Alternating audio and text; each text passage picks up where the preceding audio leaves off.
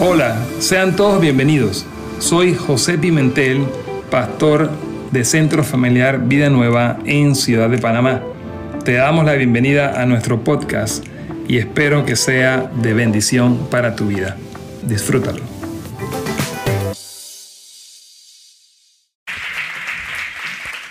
Levante la mano y ore conmigo un momento. Dígale, Señor, gracias por tu palabra. Dígale, Señor, háblame hoy. Y no sé usted cómo llegó, pero yo oro, por ti, que usted tenga hambre y sed, así que siga con esa mano levantada. Dígale, Señor, aumenta mi hambre. No los escucho. Dígale, Señor, aumenta mi sed por ti. Toque a alguien al lado suyo y ore por esa persona. Dígale, Señor, hambre y sed de ti. Quita toda falta de hambre por la palabra del cuerpo de esta casa, del cuerpo de Cristo, de tu cuerpo, en el nombre de Jesús. Bienvenidos todos nuevamente, bienvenidos si usted es primera, segunda, tercera vez que nos acompaña. Vamos a darle otro aplauso a esas personas que nos acompañan hoy. Incluso si nos miran por la transmisión, también el aplauso es para ustedes. Hay personas que nos miran de Uruguay, por supuesto. Hay gente que nos mira de Uruguay. Allá tenemos ya una buena tribu. También nos miran de Egipto. Recientemente hay, personas que se están conectando de Egipto, imagínate.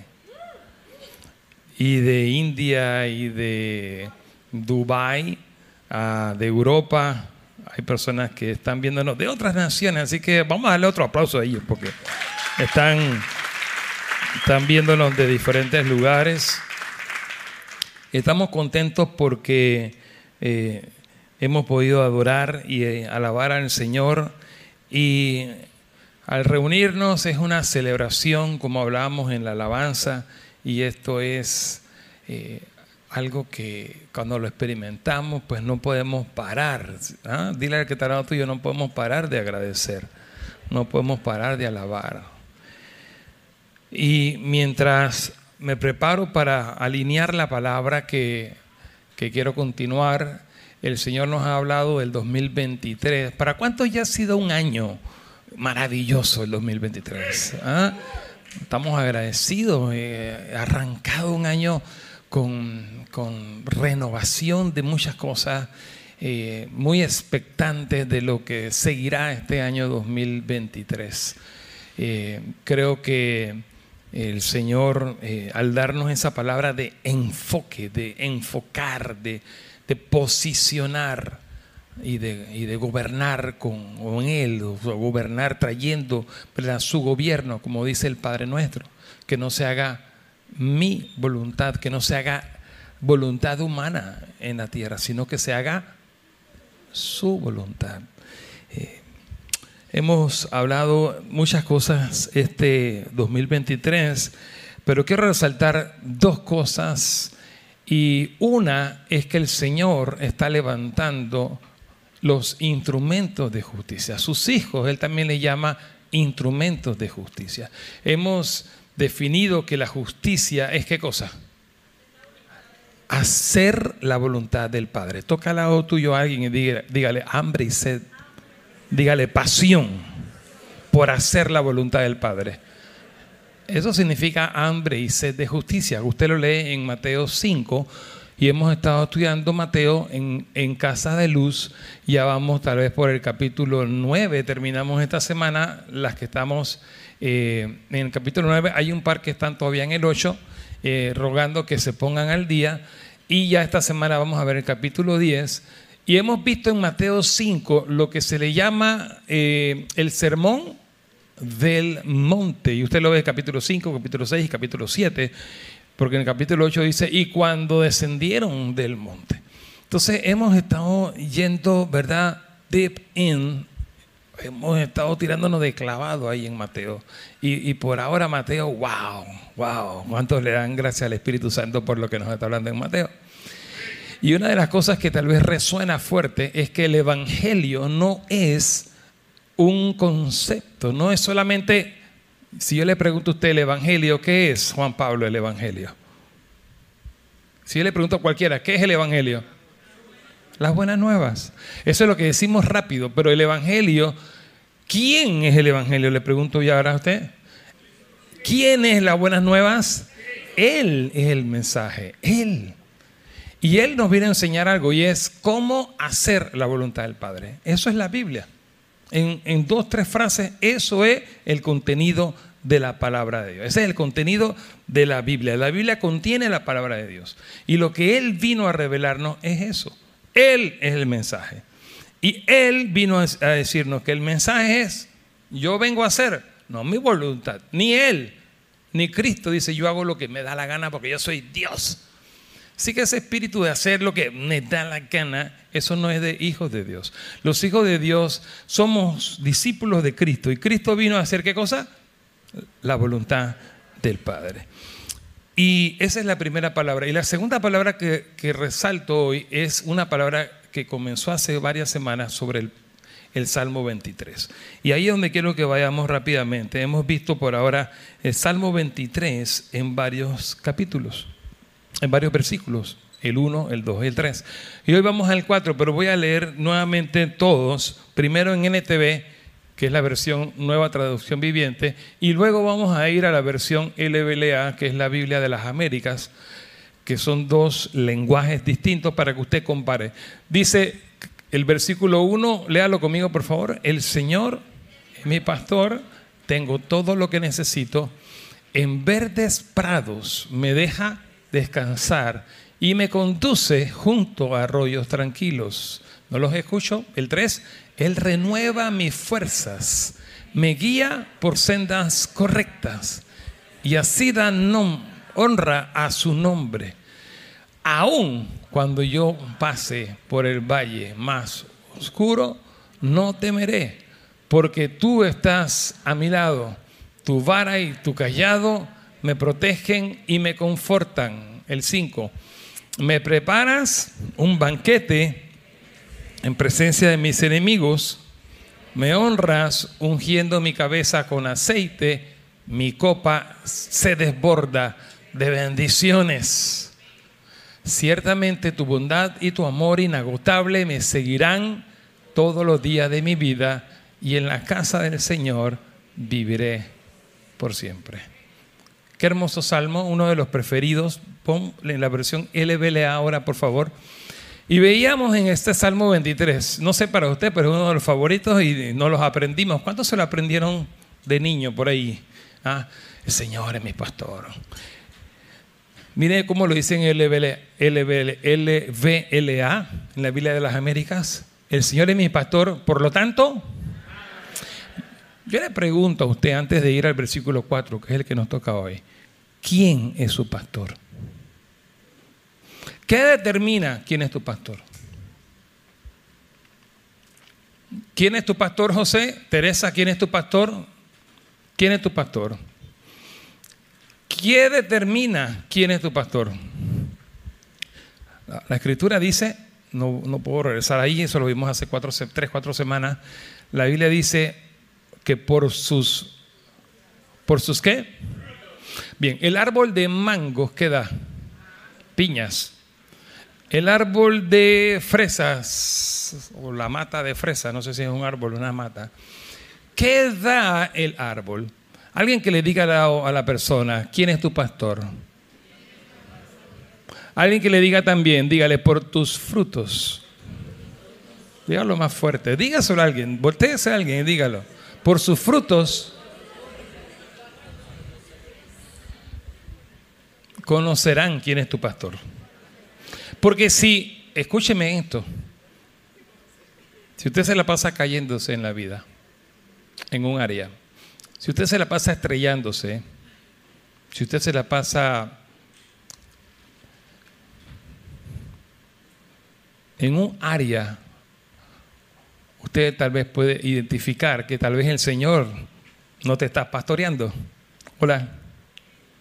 El reto es y hemos hablado, y la verdad no me puedo demorar mucho en este punto, pero hemos hablado de dos palabras, natura, a ver, muy fuerte, naturaleza y gobierno. Todos los días usted tiene que decidir quién te pastorea en ese día. Yo te pregunto de nuevo, ¿quién es tu pastor? No me digas José Pimentel. ¿Quién es tu pastor el día a día? Cada día usted se despierta y usted toma una decisión. Su voluntad está siendo eh, asediada, seducida entre muchas cosas, pero cada día usted toma una decisión de si es o no el gobierno del Señor, si es Él el que toma el timón de tu vida o eres tú o es tu carne, pero te recuerdo que la, no te conviene mucho eh, que sea tu carne, no te, no, no te conviene que tú seas el conductor de tu vida, porque la carne no es muy inteligente, la carne es eh, brutita. Entonces, eh, yo te pregunto de nuevo, ¿quién es tu pastor? Si el Señor es tu pastor, va a haber un fruto de su pastoreo sobre tu vida. Si el Señor es el pastor de tu casa, se va a ver, va a oler al Señor y van a haber bendiciones en tu casa, en tu vida. Y no solamente no me estoy refiriendo a bendiciones materiales necesariamente, aunque también las incluye, pero bendiciones integralmente. Si el Señor te está guiando, tu casa tiene que verse bien ordenada, tu casa tiene que verse todo bien puesto, bien colocadito. Alguien que me entienda hoy porque estamos predicando que el Señor es tu pastor y hay bendición cuando Él es el que te dirige. Él no te puede dirigir a nada malo. ¿Cuántos están acá? Voltéese a alguien dígale, esto es contigo, despierte. ¿Quién es tu pastor? Pregúntaselo de nuevo, ¿quién es tu pastor? ¿Quién te está guiando? ¿Quién te está gobernando? El segundo versículo dice, ¿qué dice el segundo versículo? En LBLA. En verdes prados me deja descansar, me conduce junto a... Ahí no voy a hacer mucho énfasis. El 3 dice, Él renueva mi fuerza. ¿Quién? Ah, vamos a leer en el LBLA, disculpen. Él restaura mi alma. Por amor. Él, si el Señor te está pastoreando, tu alma está restaurada, tu alma está en restauración, tu alma está, eh, usted no va a sentirse eh, deprimido, solo, usted no va a sentirse eh, con, con, depresiones y con... Todo eso es síntoma de que Él no está pastoreando. Levante la mano de alguien al lado suyo y dígale, si el Señor es tu pastor, Él restaura tu alma no hay tristeza en tu vida, no hay soledad, no hay, no hay rotos. Y dice, me guía por senderos de justicia y por amor de su nombre. Y vamos al 4 directamente. Dice el versículo 4, aunque, aunque pase por el valle de sombra de muerte no temeré mal alguno. Porque el que me está pastoreando, porque el Señor, Yahvé, Yahweh, un nombre impronunciable, vamos a decir Adonai o el Señor. Aunque pase por el valle de sombra de muerte, no temeré mal alguno, porque tú estás conmigo, tu vara y tu callado me infunden aliento. Bien, ¿Cuántos pueden decir conmigo esa palabra, la primera palabra del versículo 4 en esta versión muy fuerte? Aunque. ¿Qué significa aunque? Dice el diccionario de la Real Academia Española, aunque introduce en la prótesis un impedimento que resulta ineficaz para evitar lo que expresa la apódosis.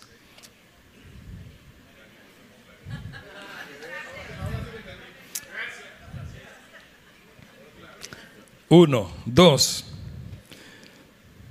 Bueno, otra manera de explicarlo. Quiero ponerlo así sencillo, ¿no? Porque sé que aquí hay gente inteligente. Introduce una oración en la que se indica una dificultad real o posible, a pesar de la cual puede ser, coma, ocurrir o hacerse lo que se expresa en la oración principal. Aunque estoy enfermo, iré a trabajar. Introduce, o tres, introduce una circunstancia que matiza, se opone o contradice parcialmente lo dicho o lo que, o lo que ello permite deducir o suponer. Me ha parecido una buena película aunque es algo lenta. Ok, dígale de nuevo conmigo y levántese aunque levantando la mano de tu vecino. Dígale, aunque pase. Levante la mano de alguien, dígalo, aunque pases. Si el Señor es tu pastor, aunque pases por el valle de la sombra de muerte, ¿Qué pasa con aquel que el Señor es su pastor? ¿Cuántas veces usted teme al día? ¿Cuántas veces el temor te ataca? ¿Cuántas veces usted tiene que, que, dice, ¿qué, ¿qué, es esto? Tengo miedo, tengo tal situación, tengo tremenda cuenta, tengo 200 empleados y viene, a ver dónde están los empresarios, los, los, los 15, no sé, eso de ser empresario, señores. y llega la quincena, ¿ah? del 13, el 14. Tenemos que hacernos el chequeo, tenemos 50 años, bueno, hay que hacer una colonoscopía. Yo no sé. Diga conmigo, aunque. La clave, familia, aunque pase por el, el valle de sombra de muerte, no temeré porque tú estás conmigo. Tu vara y tu callado me infunden aliento. Meditaba mucho en este versículo y durante el tiempo de alabanza, pues el Espíritu Santo me ha puesto a orar muy fuerte, a ministrar su presencia en contra de tanta eh, mentira y tanto engaño del enemigo. Sabe que su vida, su, su alma está siendo seducida a diario para que usted no siga al buen pastor, para que usted pueda solamente eh, ver las circunstancias. Usted recuerda en Casa de Luz, uno de estos capítulos en Mateo, donde relata la tormenta que experimentaron los discípulos, iban en la barca, estaban en el mar de Galilea o el lago de Galilea y se desató una tormenta terrible.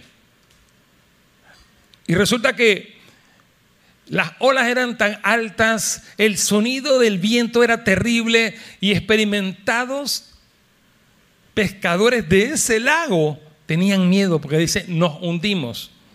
Y cuando se voltean y miran así, ¿Dónde estaba el maestro? ¿Se había salido del barco? ¿Dónde estaba el maestro? ¿Dónde estaba Jesús? Diga conmigo, estaba en el barco.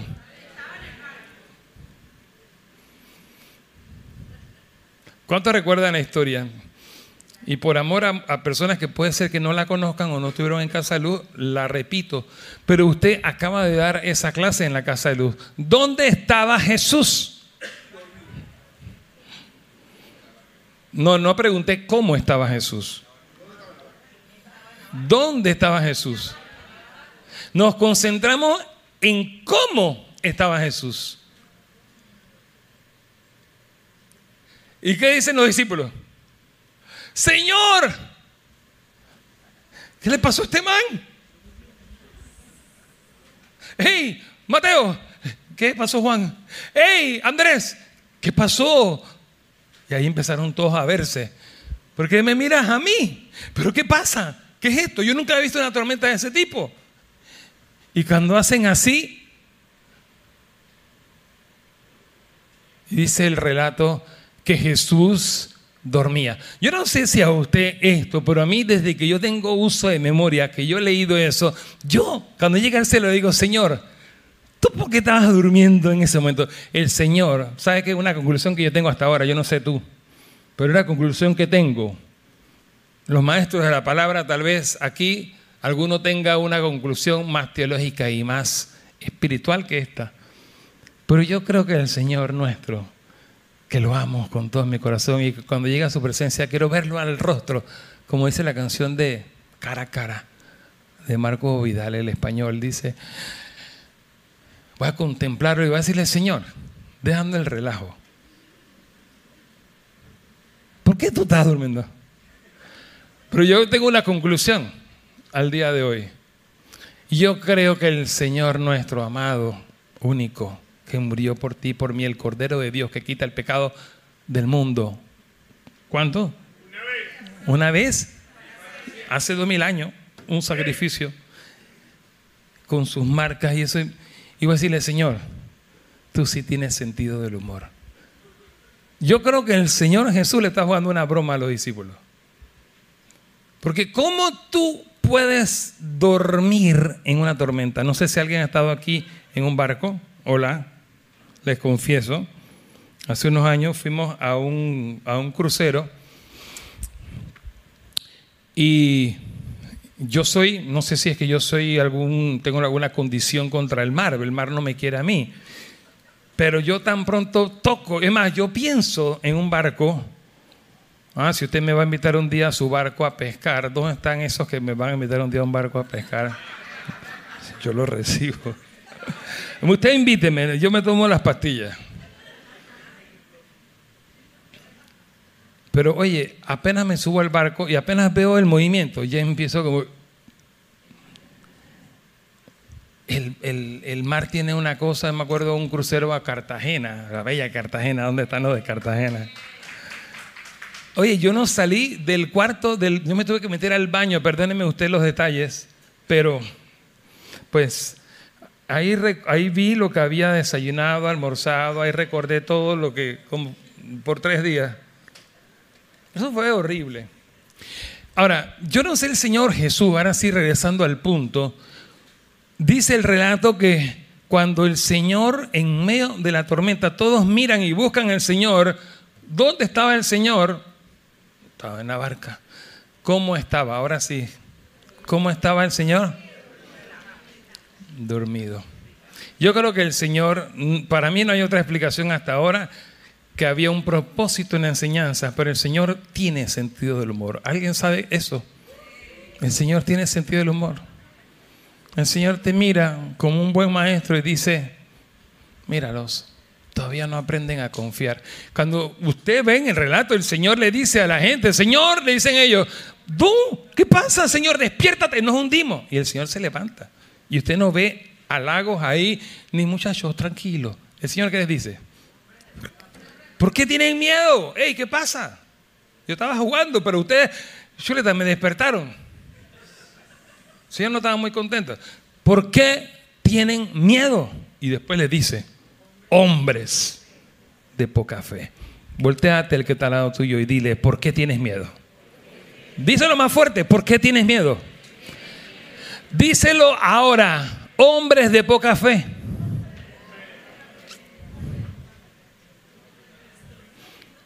¿Cómo tenemos fe? ¿Y cómo perdemos el miedo?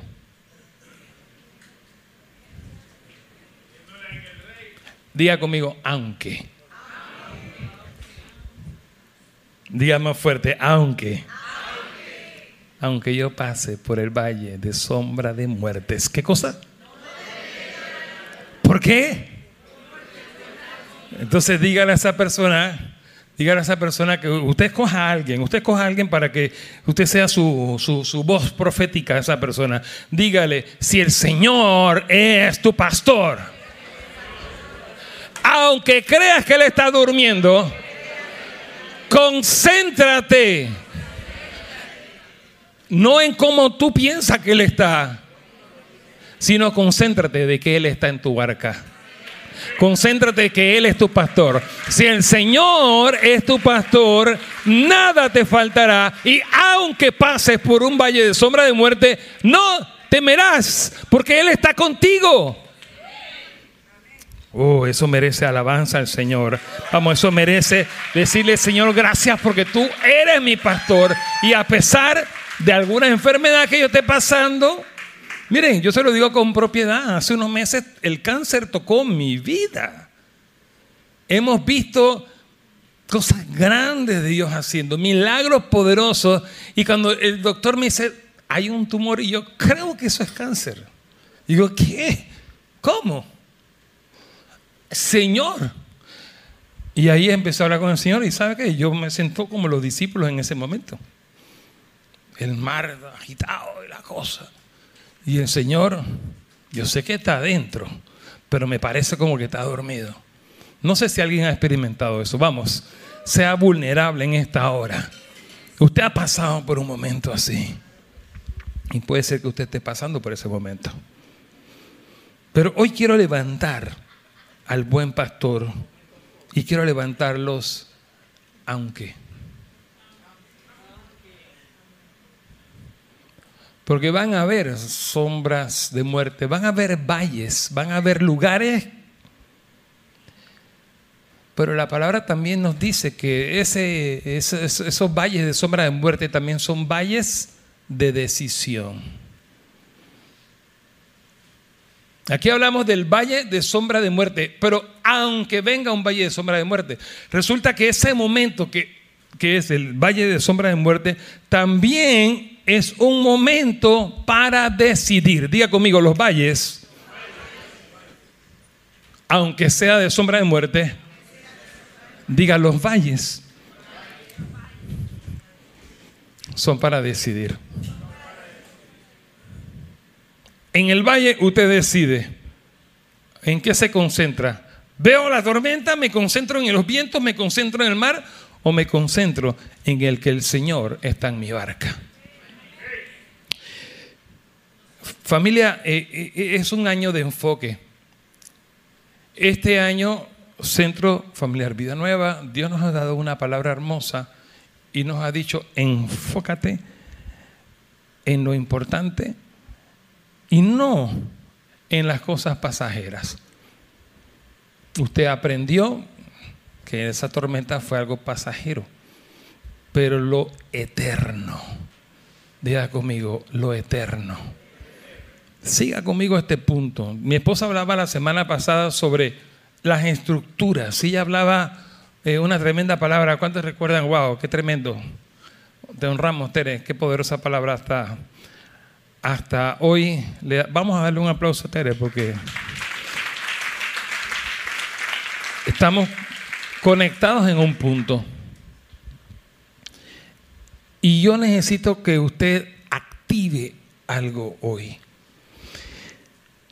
Es un año de enfoque y es un año de posicionar. Y esas dos palabras quiero que suenen fuerte con esto que estamos hablando.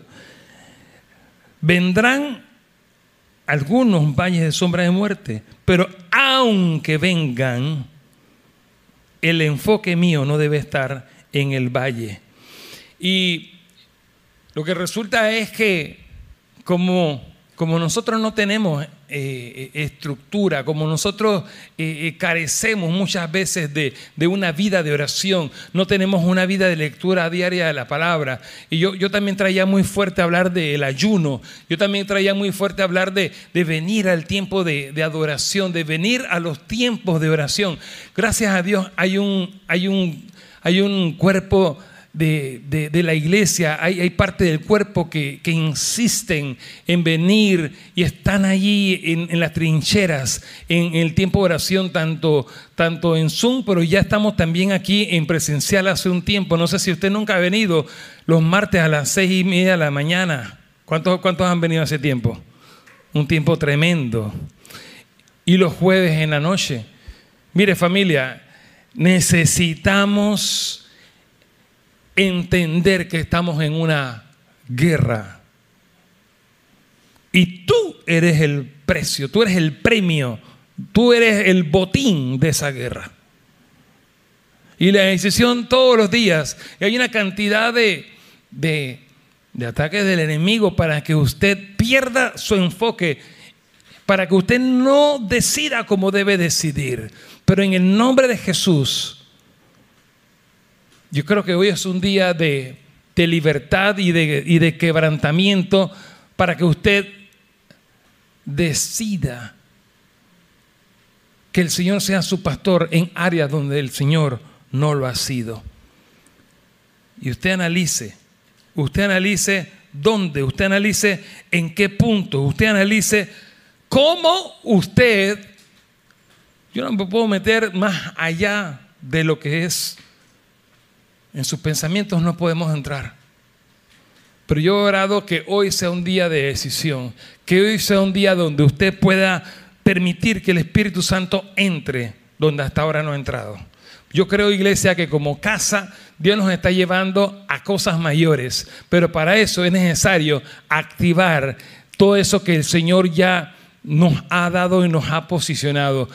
Usted ya no está, muchos de ustedes no están, dice el libro de Hebreos, ustedes no les puedo hablar de una manera, bueno, en Corintios también lo dice, pero en Hebreos dice, algunos deberían ser ya maestros y no lo son. Muchos de ustedes comenzaron, Cristo está en tu barca, pero tú te la has pasado agarrando el timón de tu vida. Y cada vez que tú tomas el timón de tu barca, chocas, estrellas tu barca.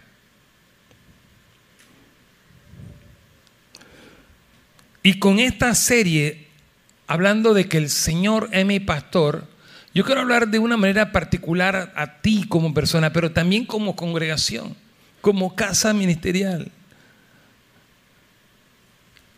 ¿Quién nos está pastoreando? Diga al que está al lado suyo, levántate en el nombre de Jesús con entendimiento. Levántate, diga en el nombre de Jesús. El Señor sea tu pastor. Dios nos quiere llevar. Nos ha dicho, hey, la iglesia de la ciudad nos ha dicho algunas cosas hermosas y estamos viendo cosas tremendas. ¿Cuántos saben que están pasando? Tal vez usted no sabe algunos testimonios, hay algunos que se pueden decir aquí y se han dicho y otros no se pueden decir aquí. Pero están pasando cosas preciosas, familia. Pero necesitamos que usted se active en un punto más allá de donde usted necesita ser activado.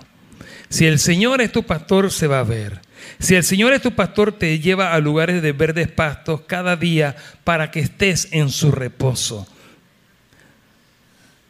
Hay tanto diseño del enemigo en el cual el pueblo de Dios ha estado cayendo para distraerte y tú has estado ahí perdiendo el enfoque, has estado perdiendo las cosas grandes porque estás acá quemando, y apagando fuegos que se, han, que se han encendido. Hay demasiada distracción del enemigo para que usted no mire lo más importante. Deja de estar viendo las olas y deja de estar concentrado en el ruido del viento y analiza, piensa y decide creer que si, que, que si el Señor Jesús está en tu barca, aunque tú veas algo que te da a entender a ti que Él está dormido, Él está en ti y no debes temer y no debes tener otra actitud sino confianza, creer, la fe. Usted tiene que permanecer en la palabra y en la oración todos los días.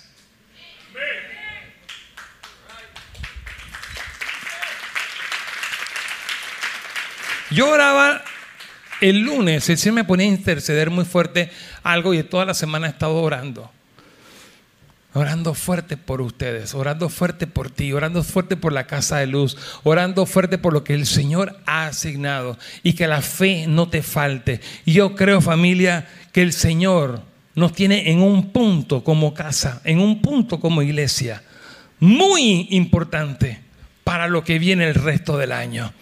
Mañana comenzamos, Tere, no sé si puedes venir un momento y, explicar nuevamente el, ayuno. Mañana, mañana vamos a activar un ayuno tremendo que ya empezamos a ver. Comenzamos el primero de febrero, un ayuno por 40 días, porque vamos a estar en, una nación de Asia eh, llevando algo. No podemos decir mucho detalle por asuntos de, de protección, pero eh, necesitamos que usted entienda que el tiempo que estamos yo, ponía allá abajo a los líderes de, casas de luz, que es como cuando usted está con tres bolas y dos strikes, ya llevan dos out y su equipo está a punto de ganar, falta una carrera y usted tiene el turno al bate. ¿Cuándo pueden ver la figura? Los que entienden, los que, bueno, los que no entienden béisbol, el mundial, el mundial que acaba de pasar, la final de la mundial Argentina contra Francia. Y van cuatro penales a tres penales. Y usted es Messi. Bueno, yo soy más del otro equipo, del Real Madrid, el bueno, ¿no? Pero reconozco quién es Messi. Entonces usted ve la pelota y usted ve ahí y usted es Messi, tiene que meter el gol. Usted sabe el enfoque que tiene que tener en ese momento.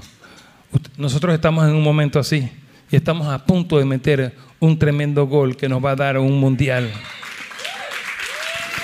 Por eso es que vamos a enfocarnos en ese, en ese, en ese ayuno. Vamos a enfocarnos. Mire, y usted enfóquese en las cosas chiquitas. El Señor es tu pastor, usted va a ver resultados. Antes de que tú expliques eso, Tere, yo necesito decir eso nada más. Voltéese hacia a esa persona, a su compañero de, de declaración en esta hora y dígale, Señor, yo te creo por esta persona. Dígalo fuerte. Dígale, Señor, yo oro por esta persona. Que tú toques algo hoy que pueda llevarle a una decisión. Abre los ojos de alguien aquí hoy. Abre los ojos de muchos de aquí hoy para que puedan ver lo que no ven. Si tú eres su pastor, a esta persona nada le faltará. Aunque pases, dígalo, aunque pases por el valle de sombra de muerte. No temerás, pero si estás consciente de que Él es tu pastor. Y esa última frase, antes de que nos expliques bien eso, dice tu vara y tu callado. No hable de eso. Y tu, cara, tu vara y tu callado hablan del cuidado del Señor. Tu vara y tu callado hablan. David, a pesar de que ya era rey, él había sido pastor de ovejas. Y nos dice el relato que él mató leones y él mató osos. Él sabía muy bien lo que un pastor de oveja es para sus ovejitas indefensas. Y el, el bastón, la vara, servía para proteger las ovejas de posibles ataques.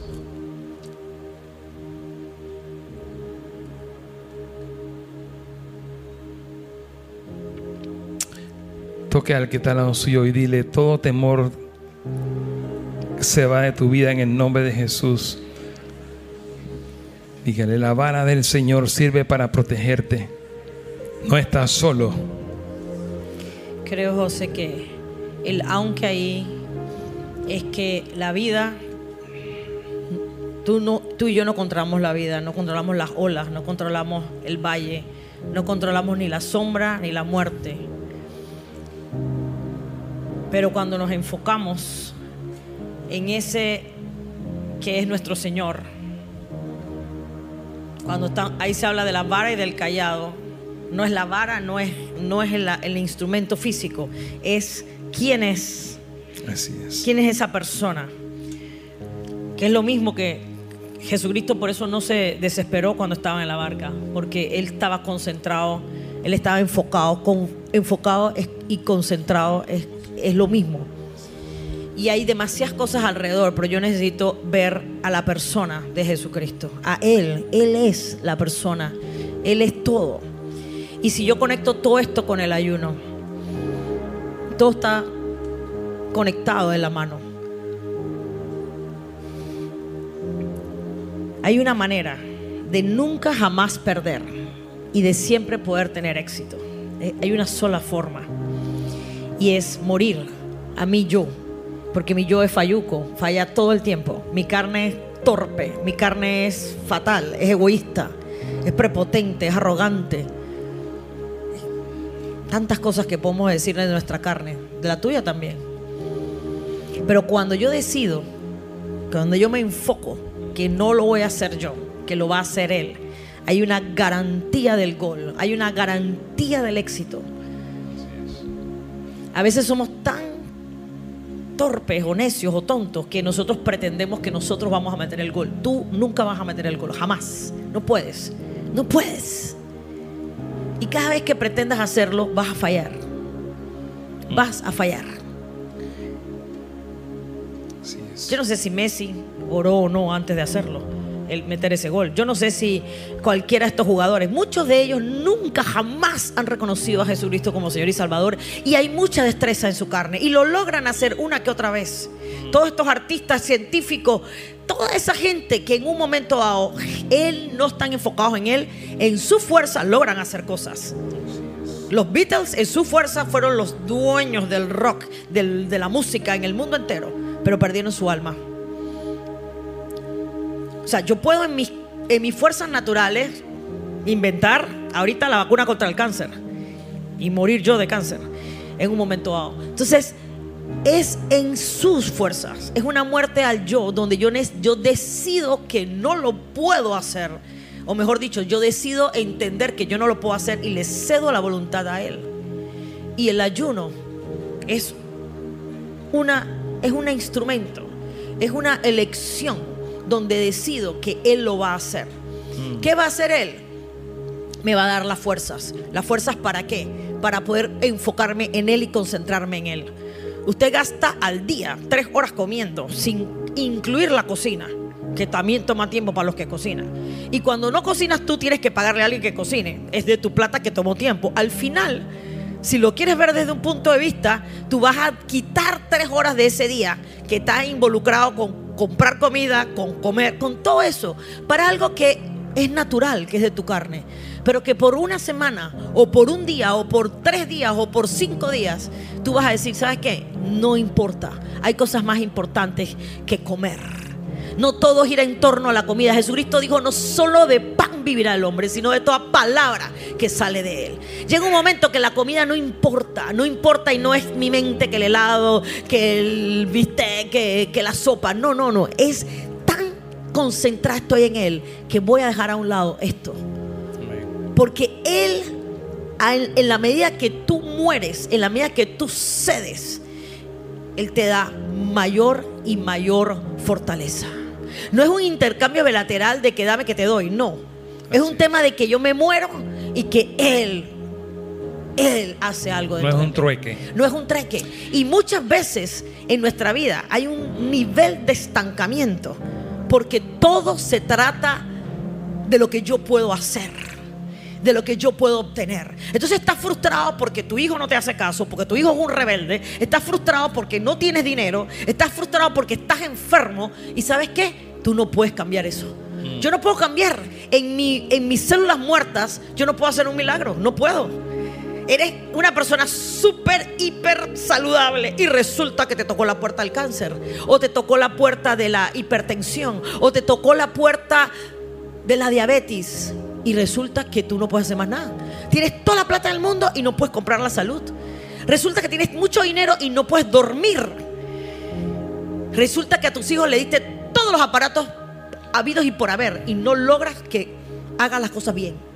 Entonces cuando ya tú dices yo no puedo más, tú te rindes. Así es. Pero antes de llegar a ese nivel, yo te doy un, tip. Ayuda para que veas cómo el Espíritu de Dios empieza a hacer en ti cosas que tú no puedes hacer. El, el, ayuno es parte de lo que tú bien has dicho yo llego hasta un punto.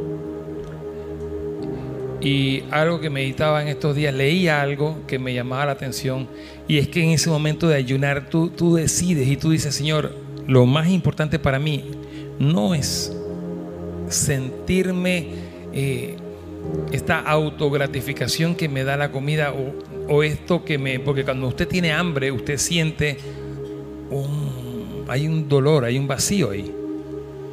Y usted dice, Señor, en este momento tú eres mi plenitud, tú eres quien sacia. Mire, la vara, nada más para cerrar un punto, Tere, servía para proteger posibles ataques y el callado servía para guiar. Por lo tanto, la dirección da dirección, el callado da dirección al rebaño. Y quiero que entiendas algo, quiero que entiendas algo. Si el Señor es el pastor, desde el versículo 1, ¿quién lleva en el aunque pase por un valle de sombra de muerte? ¿Quién te lleva a un valle de muerte?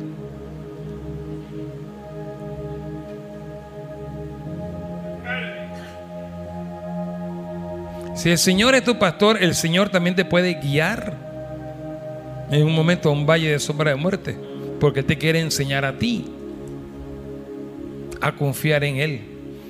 ¿Mm? ¿Qué tal si se pone de pie, iglesia? Yo quiero, quiero que oremos. Ese valle de sombra de muerte muchas veces es un proceso que Él sabe que yo necesito pasar. Así es. Para poder edificar estructuras sólidas para el futuro. Jesucristo tuvo que atravesar el peor valle de sombra de muerte que fue la cruz. Ahora, Jesús, la gente dirá, bueno, él era Dios, pero David, David, que fue el que escribió esto, él pasó por cuántos valles de sombra de muerte. Bastantes. ¿Ah? David fue perseguido. José. ¿Ah? José el de la Biblia. Eh, Abraham, muchos hombres de Dios pasaron valles de sombra de muerte por lo que venía en el futuro, por la estructura del futuro. Y era Dios guiándote. Exacto. Era Dios guiando. Entonces levante su, su, fe en este momento. Vamos, alguien que levante en este momento su fe para tomar hoy decisiones. Alguien que le diga, Señor, aquí estoy. Hoy es un día de decisión. Mira a alguien al lado tuyo y ora con esa persona un momento antes de seguir acá tú y yo, Tere. Ora, yo, yo siento que alguien, alguien está ahí a punto de caramelo, de tomar una decisión en un punto. Aunque, aunque cuando Dios permite el valle de sombra de muerte, es porque a veces agota otros recursos que no han sido que no han sido aprovechados y necesita llevarte al filo para poder entender ciertas cosas.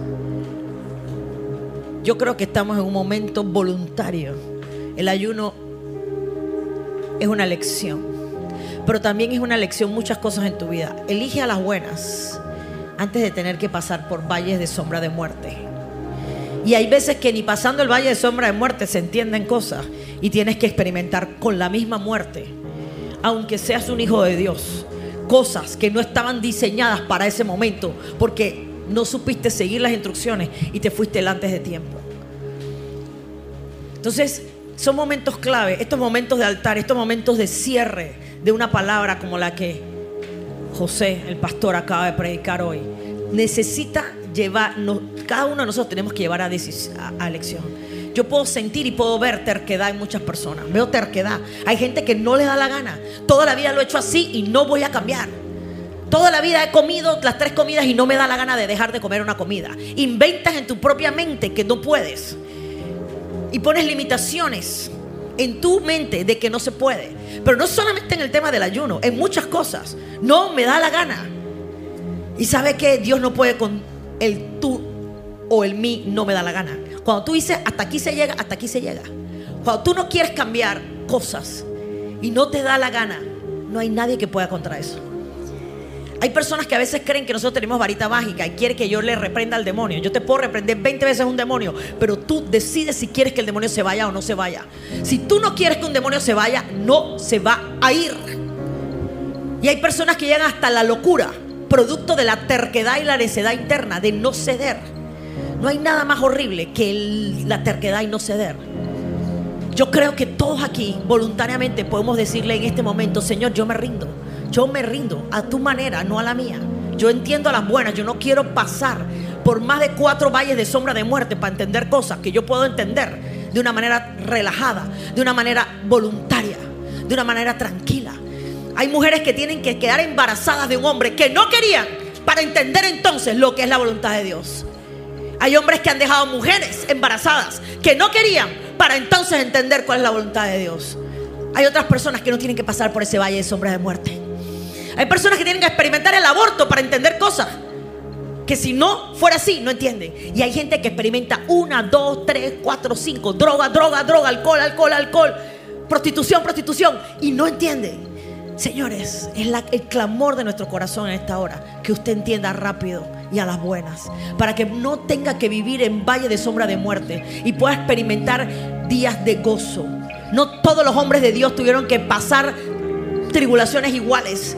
Hubo otros que no tuvieron semejante tribulaciones. No se meta en la cabeza que es que usted tiene que andar en guerra y guerra para poder ser feliz. No, no, no, no, no, no. Yo le doy gracias a Dios porque yo conocí a Cristo muy temprano. Y me ahorré un montón de dolores de cabeza que otra gente ha tenido que, vivir, que yo no quiero ni saber. No quiero, nunca olí la droga. No sé ni cómo es, ni cómo, ni cómo se ve. Porque nunca tuve en esa escena. Y estoy muy contenta de no tener que haber experimentado eso. Tampoco sé lo que es una borrachera. No sé lo que es un hombre vomitando por borrachera. Le doy gracias a Dios que yo no tuve que vivir eso. Pero hay gente que le gusta ver el vómito. A mí no me gusta. No lo quiero ver. No me interesa. Hay otras terquedades que tuve por terca que las he vivido. Pero evítese la mayor que pueda. No sea, no sea tonto. No sea obstuso. No tenga que vivir el divorcio para aprender lo que es un matrimonio. No tenga que vivir que le corten una mano para saber lo que es tener dos manos. Hagamos caso a las buenas familias. A las buenas mejor. Estamos viviendo un tiempo que aún a nivel mundial todo indica una palabra crisis. Pero yo te pregunto, ¿quién es tu pastor? Si Él es tu pastor, no importa la crisis que pases, la crisis que pase el mundo, la crisis que pase la nación, no importan crisis porque no estaríamos en crisis, estaríamos en Cristo. ¿Quién te guía? Vamos, levante su fe un momento. No importa, alguien que diga conmigo, no importa, aunque pase en valle de sombra de muerte. ¿Quién es tu pastor? Es lo que importa. ¿Quién te guía? ¿Quién está poniendo delante de ti? Espíritu Santo, yo te pido por cada casa de luz, yo te pido por cada uno de los que están aquí. Si puede, levante la fe de alguien al lado suyo y dígale, Señor, yo creo con mi compañero aquí, con mi con esta persona aquí al lado mío y levantamos la fe uno de otro, Señor. Que su fe no falle que su fe no falte y que esta persona pueda tomar una decisión. El valle también es un valle de decisión y hoy es un día de decisión. Decídete, decídete, decídete, decídete. Yo siento fuerte eso como cuando Elías le dice al pueblo, decídete quién es Dios. Decídete quién es tu pastor en esta área. Tal vez tú has dejado que Él sea tu pastor en esta área y en esta otra, pero dice, no, en esta no, esta no me guía. Porque es que soy glotón y me gusta comer y él no me puede estar mandando al ayuno. Esas son locuras de los pastores, José y Teresa, esas cosas de los ayunos. ¿Usted cree que a mí me gusta, a, mí, a mí no me gusta comer? Claro que me gusta comer. Pero cuando el Señor manda, ¿sabe qué? Cuando, cuando manda capitán, hey, si Él es tu pastor, déjate pastorear, déjate guiar. Si Él es tu pastor, papá pasa hambre y ayuna. Vamos, dígaselo al que está al lado suyo. Si Él es tu pastor, somete la bruta. Digo, somete la carne. Si el Señor te está llamando a orar a las 4 de la mañana, párate. Señor, despierta la obediencia en esta casa. Despierta la obediencia, Señor. Sacúdete de esa cosa como cómoda. Hay, hay una comodidad eh, a veces eh, espiritual y algo que siento que el Señor quiere que, como casa nos sacudamos en esta hora. ¿Sabes? Incomódate un poco y obedece. Incomódate un poco y déjate guiar. ¿Sabes? Te conviene que, que Él te guíe. Te conviene. Te conviene. La carne bruta no lo ve porque dice, no, yo hago lo que me da la gana y cuando me da la gana y porque me da la gana. Señor, perdónanos. Levante su oración un momento. Dígale, Señor, perdóname. Perdona mi terquedad, perdona mi desobediencia. y ayúdanos, Señor. Ayúdanos, Padre. Ayúdanos, ayúdanos, perdónanos. Perdónanos, Señor, perdónanos. Perdóname toda indiferencia, toda desobediencia, Espíritu Santo. Perdona toda desobediencia sobre mi casa. Perdona toda desobediencia, Señor, en mi matrimonio, mis hijos. Perdona toda desobediencia porque queremos obedecerte a ti y aún una mayor excelencia, Señor, una mayor obediencia. Queremos ser instrumentos de justicia en este tiempo, en esta generación. Queremos poner en ti nuestra confianza. Aleluya. Sí, Señor. Si usted lo cree, diga fuerte amén y vamos a alabar al Señor en esta hora.